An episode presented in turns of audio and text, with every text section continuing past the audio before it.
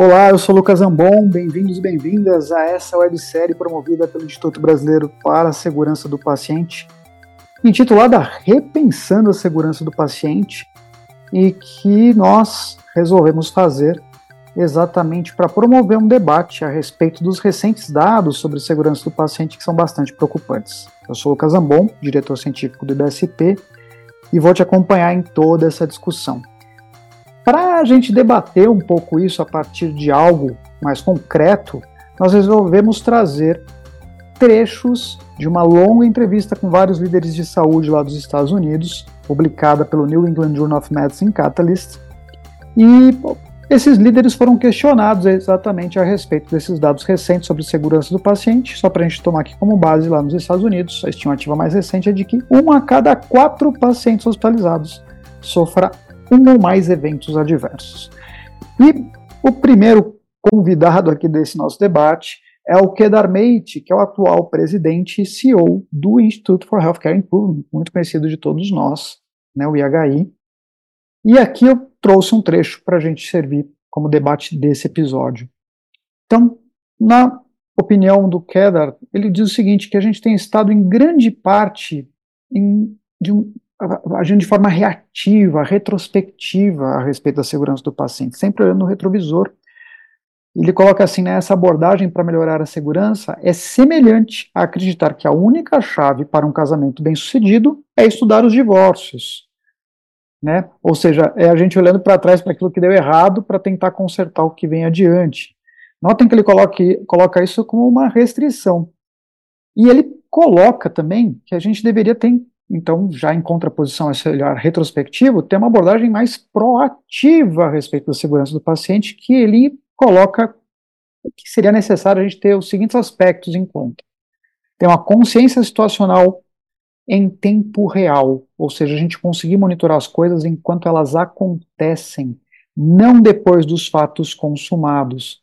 Isso, na minha opinião, é traduzido da seguinte forma: eu preciso lidar muito mais com near miss, eu preciso ser muito mais capaz de corrigir os quase erros dos incidentes sem danos do que só esperar o evento adverso ocorrer para olhar para trás para ver o que eu vou resolver.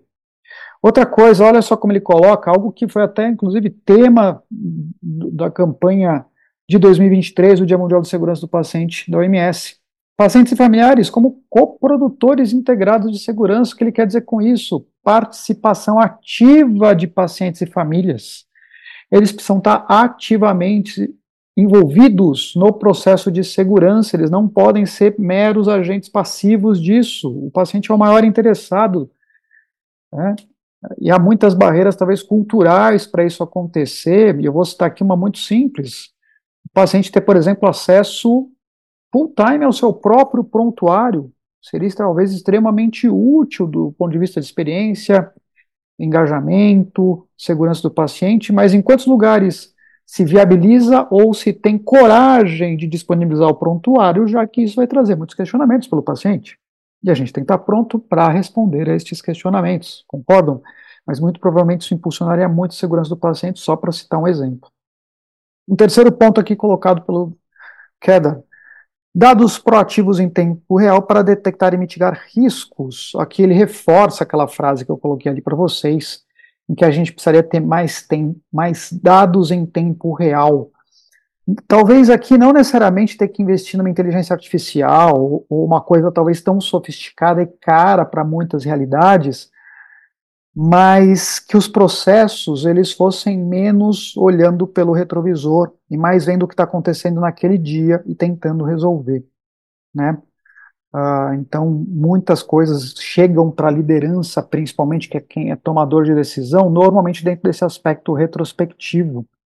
E claro, você está aqui só uma ferramenta que pode ajudar com isso, que é o Safety Huddle, mas que ainda assim não é todo lugar que aplica, não é todo lugar que aplica de forma consistente, ou não é todo lugar que aplica de forma eficiente e eficaz, com esse olhar da detecção e correção imediata de problemas.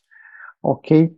Então, é preciso ter um senso crítico. Um, será que eu faço algo similar ao Safety Huddle, que seria uma ferramenta mais proativa, mais em tempo real de detecção de problemas? Mas quão, quão prospectiva é essa ferramenta? Será que ela não está sendo retrospectiva do mesmo jeito que outras coisas que a gente já faz com as notificações? Isso é importante de refletir.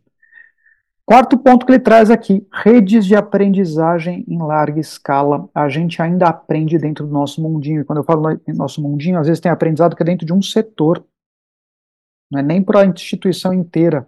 Ou então é o aprendizado que aquela instituição tem, mas isso não é compartilhado de larga escala por uma questão que ainda esbarra que é a cultura do erro, ou às vezes até de uma questão de posicionamento de mercado. Tem uma série de questões aqui que envolvem talvez até questões financeiras e de marketing, mas às vezes até de questão de cultura de segurança, que não é uma cultura de segurança consistente. Imagina se a gente aprendesse em larga escala como a aviação aprende, em que o acidente de um Boeing, de uma empresa, reverbera para todas as empresas, para o treinamento dos pilotos no mundo inteiro. Imagina se a gente trabalhasse desta forma, o ganho que a gente teria. A gente não dependeria só de ver aquilo que acontece de tragédia na nossa vivência, mas a gente aproveitaria, conseguiria aproveitar também aquilo que acontece em outros ambientes. Mas talvez a nossa cultura de segurança do ponto de vista de sistema de saúde ou, ou, ou do, do setor saúde não seja ainda tão madura assim. E por último, né, não, eu acho que não poderia deixar de aparecer algo como isso aqui, ele pede que a gente tenha uma cultura justa restaurativa, com comunicação e resolução, ou seja, cultura justa, mais do que aquele aspecto de falar assim, não, eu preciso separar erro de violação para culpar quem eu preciso culpar e não culpar quem eu não preciso culpar. Isso é um aspecto importante da cultura justa? É, mas muito provavelmente isso é só o primeiro degrau da construção de uma cultura justa, porque mais do que isso, a cultura justa ela tem que levar para algum resultado prático. Porque isso de, ah, vou olhar a violação, separar do erro e culpar quem eu preciso e não culpar quem eu não preciso, também está envolvido dentro de, uma, de um mindset retrospectivo, reativo. E quando eu promovo uma cultura justa restaurativa, o que, que eu quero com isso? Eu quero consertar para o futuro. Eu não quero só olhar para trás, ver o que aconteceu e julgar. Porque olha só, olha o viés disso. A cultura justa, ela ainda é para muita gente que pelo menos se apropriou desse outro aspecto aqui, né, que, que não é a cultura justa dentro do âmbito de todo erro deve ser penalizado. Isso é um outro problema, né? Tem instituição que ainda nem passou essa barreira, por incrível que pareça. Mas é entender que a cultura justa é uma ferramenta dentro da cultura de segurança, um aspecto dentro da cultura de segurança, e que ela tem um propósito que, se ela estiver dentro dessa, desse conceito restaurativo, que é de resolução de problemas, isso constrói ao invés de apenas reparar. Notem que ela restaura. Restaurar é tornar novo. Pensa na lógica lá de um quadro que vai para um restaurador o objetivo do restaurador é tornar aquela pintura, fazer ela retornar ao estado original, dar aquele aspecto de novo, resplandecente, de algo recém-feito, né? Que não foi destroçado pelo tempo, por uma série de coisas aqui para a gente, né? É, é, é, aquele processo que não foi deteriorado pelo tempo, ou por falta de visibilidade, ou por falta de acompanhamento. Então, restaurar aqui tem esse conceito de tornar algo novo, de, de ser mais proativo e ser construtivo, não apenas um julgamento mais refinado do que aquele prévio em que a gente só massacra todo mundo que erra, corrige o erro na base do castigo, porque isso não leva para lugar nenhum a gente precisa se comunicar, precisa resolver problemas para construir tijolinhos mais bem sedimentados na cultura de segurança. Lembrar, cultura justa é um aspecto dentro da cultura de segurança. E isso aqui que o Kedarmate traz é fundamental. Pessoal, acho que a ideia central aqui do Kedarmate é a gente precisa ser capaz de fazer segurança olhando para frente e não com o olho para trás. Parece interessante ter essa alusão de que você ficar olhando para a estrada que você passou tá prestando mais atenção no retrovisor não te impede de cair no buraco lá na frente, de participar de um acidente lá na frente. Acho que essa imagem precisa ficar fixa na nossa cabeça.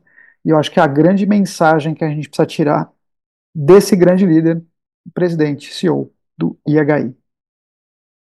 Muito obrigado por nos acompanhar nesse episódio. Não deixe de acompanhar todos os episódios dessa websérie, que é um, uma discussão que eu julgo muito importante e pertinente para o momento que a gente vive da segurança do paciente. Muito obrigado pela sua audiência e até um próximo episódio.